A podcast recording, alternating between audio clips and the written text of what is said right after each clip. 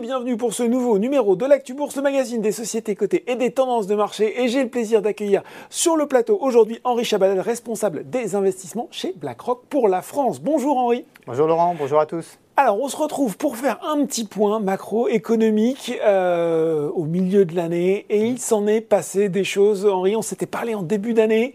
Je me souviens d'un optimisme prudent, mais d'un optimisme quand même, en expliquant que certes, on avait de l'inflation, mais qu'il restait de la croissance, que les marchés étaient euh, plutôt bien orientés. Et puis, euh, six mois après, patatras, on a renversé la table.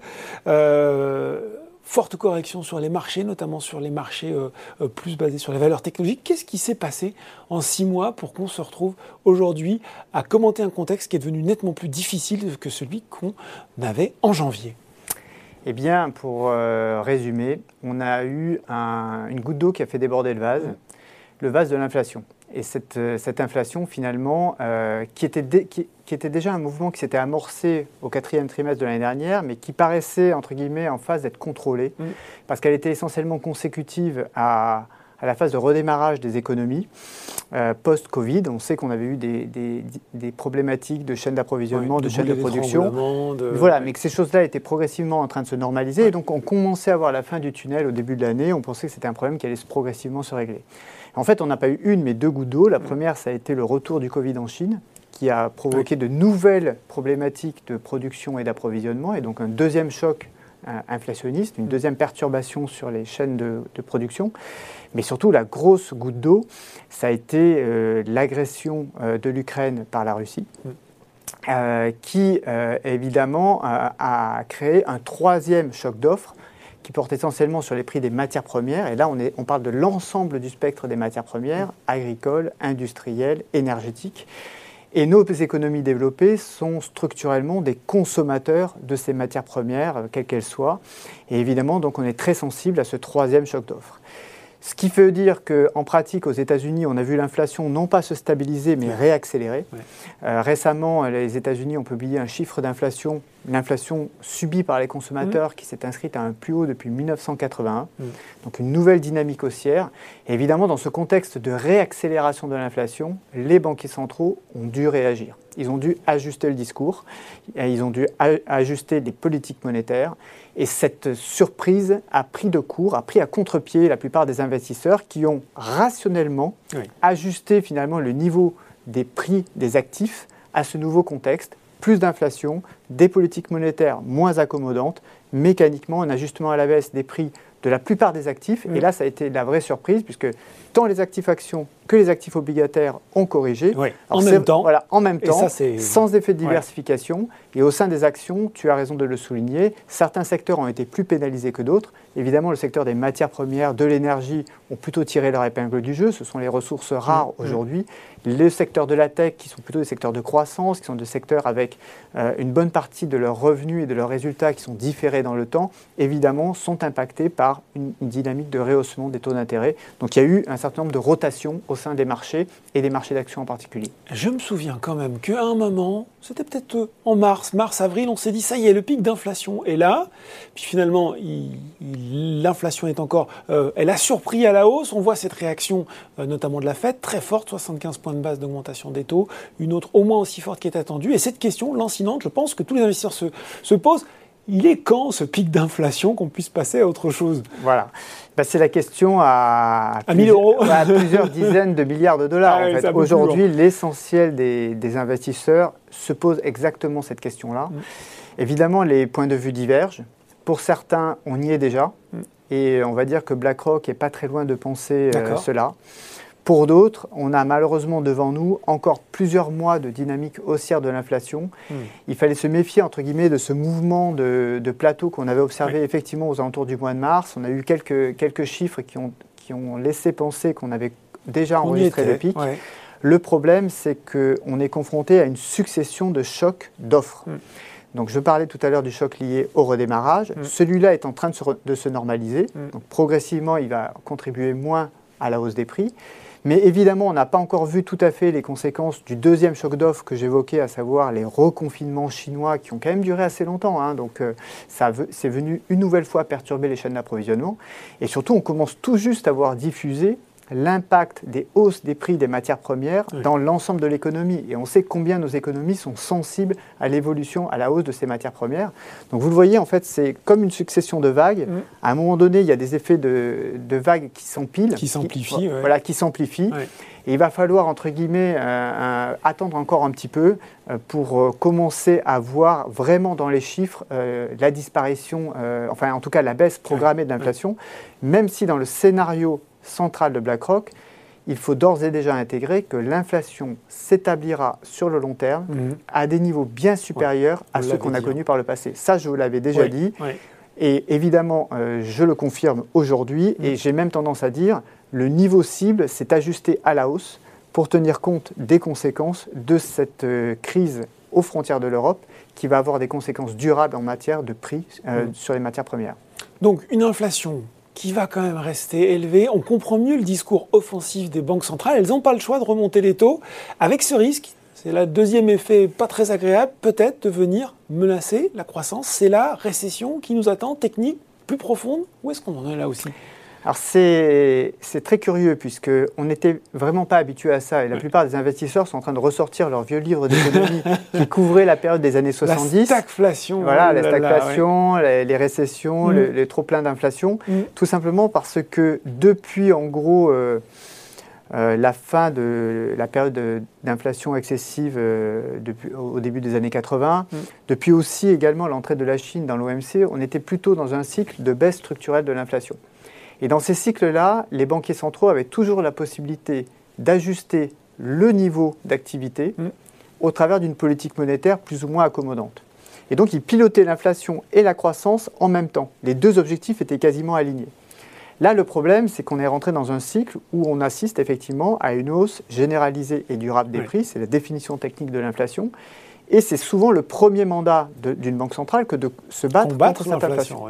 et donc, les banquiers centraux ne peuvent plus entre guillemets, ouvrir le robinet ou fermer le robinet et ainsi gérer à la fois le problématique de l'inflation et la problématique de la croissance. Les deux objectifs deviennent contradictoires. Finalement, on est sur un, sur un conflit d'objectifs. Ils doivent faire des choix. Et aujourd'hui, très clairement, les banquiers centraux font le choix de lutter d'abord et avant tout contre l'inflation.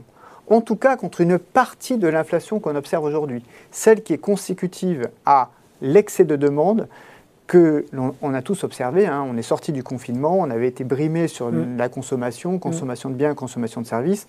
On avait tous accumulé un petit peu d'épargne parce qu'on n'avait pas pu consommer comme on l'aurait voulu.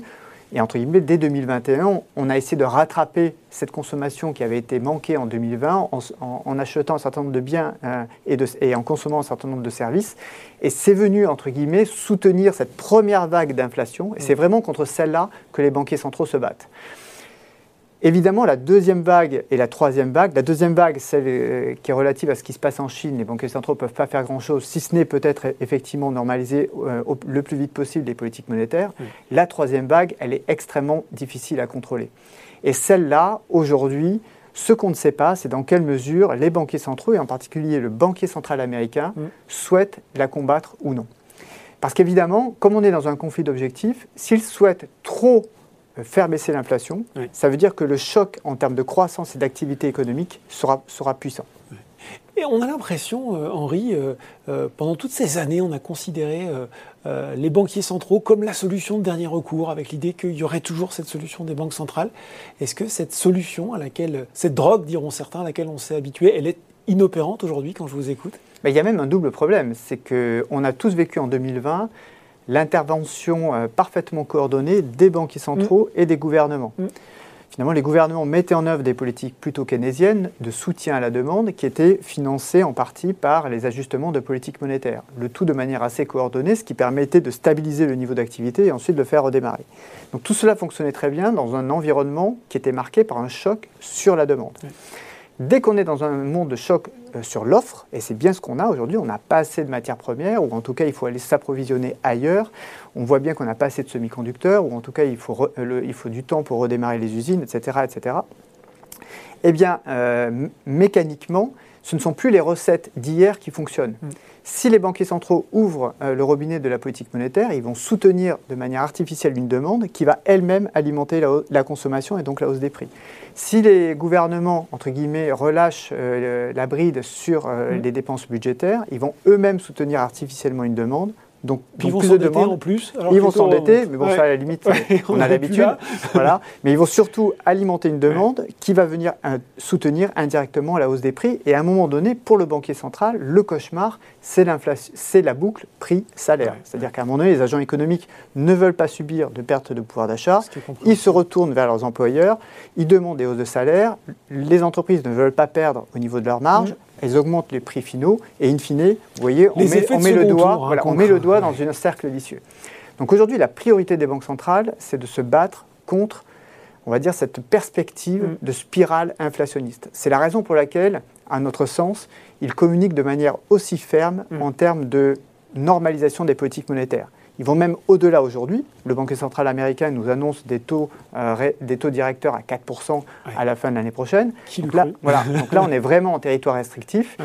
S'ils y vont, ça aura un coût en termes de croissance. Ce qui est clair, c'est qu'à un moment ou à un autre, il faudra qu'il y ait un arbitrage entre l'inflation et la croissance. Et comme selon nous, malheureusement, on ne pourra pas faire revenir l'inflation sur les niveaux cibles historiques des banquiers centraux, c'est-à-dire aux alentours de 2%, 2% parce qu'aujourd'hui, ce choc d'offres sur les prix des matières premières et la nécessité de financer la transition climatique sont naturellement porteurs d'une mm. hausse des prix, et eh bien dans ces conditions-là, à un moment donné, sans doute l'équilibrage va se faire et euh, les banquiers centraux relâcheront peut-être un petit peu la pression en termes de conduite des politiques monétaires. Bon, qu'est-ce que ça nous dit, tout ça, sur des choses importantes pour les gens qui nous regardent? Un, l'évolution attendue des marchés. Bah, on se parle un petit peu avant les vacances. Est-ce qu'il faut redouter un été euh, meurtrier? On sait que les semestriels vont arriver. Et puis, peut-être un petit peu plus euh, moyen long terme, quelle influence aussi sur les allocations d'actifs, sur l'allocation d'actifs, comment on navigue dans cette eau euh, euh, troublée, compliquée hein? Oui, c'est compliqué parce que je l'évoquais tout à l'heure un petit peu dans ma réponse à la première question, on est en train de changer de régime. On évoluait dans un régime qui était finalement assez facile à, négocier. C'était un régime dans lequel on avait essentiellement à gérer des chocs de demande. Pour gérer ces chocs de demande, on connaissait la mm. formule, ça se traitait via les politiques budgétaires, via les politiques monétaires. Là, on a vraiment changé de régime parce qu'on doit gérer un triple choc d'offres. Et sur les trois chocs d'offres, il y en a un qui est structurel. Malheureusement, les sanctions financières, elles ont été mises en œuvre par les pays développés, l'Europe, les États-Unis. Elles sont là pour durer. et donc, pas les détricoter du jour au lendemain. Hein. Et, euh, et, si on veut pouvoir continuer à disposer des énergies et des matières premières, de l'énergie et des matières premières dont on a besoin, mm eh bien, ça veut dire qu'il va falloir construire de nouvelles infrastructures, il va falloir construire de, nouvelles, de nouveaux circuits d'approvisionnement, il va falloir aller chercher de nouveaux fournisseurs. Et tout ça va mécaniquement rehausser le coût de ces matières premières qui sont le carburant, hein, au sens, euh, au sens euh, propre du terme, de nos économies. Donc cette inflation, elle est là pour longtemps. Donc ce choc d'offres, il est là pour longtemps. Il faut désormais ajuster notre manière de construire des portefeuilles à un environnement qui est conditionné par cet environnement de choc d'offres. Et ça, ça veut dire déjà que dans la transition entre un monde qui est drivé par la demande et un monde qui est drivé par l'offre, il est naturel d'avoir de la volatilité. la volatilité ne doit pas surprendre les investisseurs, elle ne doit pas surprendre les gérants d'actifs. Aussi, elle est partie pour durer. La voilà, mécaniquement, quand on évolue d'un régime à un autre régime, ça se traduit par des incertitudes. Personne ne sait aujourd'hui quel va être le point d'arrêt des banquiers centraux. Personne ne sait aujourd'hui quelle va être l'issue finale du conflit entre la Russie et l'Ukraine qui, quand, comment les sanctions financières seront ou non adoucies euh, un jour peut-être. Mm, mm. Bref, il y a trop d'incertitudes pour pouvoir envisager une baisse de la volatilité.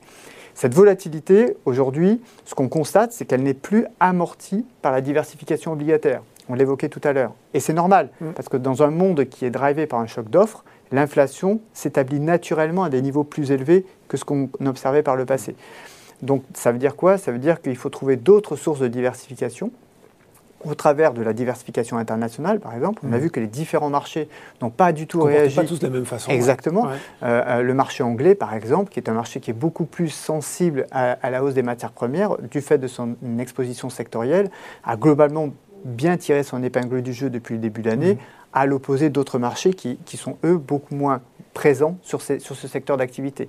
On peut penser aussi à des approches plus factorielles, notamment ou sectorielles, comme par exemple tout ce qui est lié à la transition climatique. Mm. On voit bien que ce qui est devant nous, cette transition accélérée hein, d'un monde qui repose sur les énergies fossiles vers un monde qui va être moins carboné parce qu'on veut, on va vouloir s'affranchir de, notre, de notre principal fournisseur qui est la Russie, mm. et eh bien finalement ça va être quand même plutôt favorable à certains acteurs qui opèrent dans le monde des énergies renouvelables par rapport à certains acteurs plus traditionnels qui nous apportent des solutions de court terme, mais pas forcément des solutions de moyen long terme. Donc il y a quand même un certain nombre de solutions, entre guillemets, qu'on peut mettre en œuvre dans les portefeuilles à court ou moyen terme. Ce qui est important, je pense, c'est que d'un point de vue stratégique, c'est-à-dire sur l'horizon long, 5 ans, 10 mmh. ans, 20 mmh. ans, quelle est euh, la conviction qu'on peut avoir sur les niveaux d'évolution des prix d'actifs par mmh. rapport au niveau où ils sont aujourd'hui?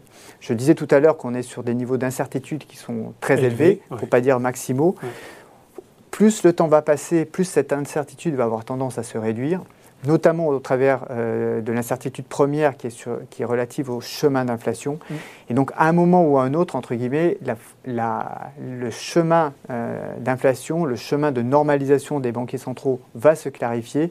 Et du point de vue de BlackRock, sur un horizon qui est, euh, on va dire, stratégique, c'est-à-dire moyen-long terme, 5 mm-hmm. ans, 10 ans, on reste aujourd'hui positif sur les marchés d'actions. Et on reste toujours négatif, plutôt négatif sur les marchés de taux, puisqu'on considère que malheureusement, on a plus d'inflation devant nous, et il y a toujours plus d'inflation devant nous qu'il y en a aujourd'hui euh, de manière implicite dans les prix d'actifs. Bon, eh ben en tout cas, 2022, année de tous les défis, année de sacrés défis en tout cas euh, euh, sur les marchés. Merci Henri d'avoir partagé avec nous ces, perspectives macroéconomiques. On se retrouve quoi dans un trimestre pour faire un petit peu le point sur ce qui s'est passé? Bien volontiers, et j'espère qu'on y verra plus clair euh, à ce moment-là. L'actu bourse, c'est fini pour aujourd'hui. À très bientôt pour un nouveau numéro.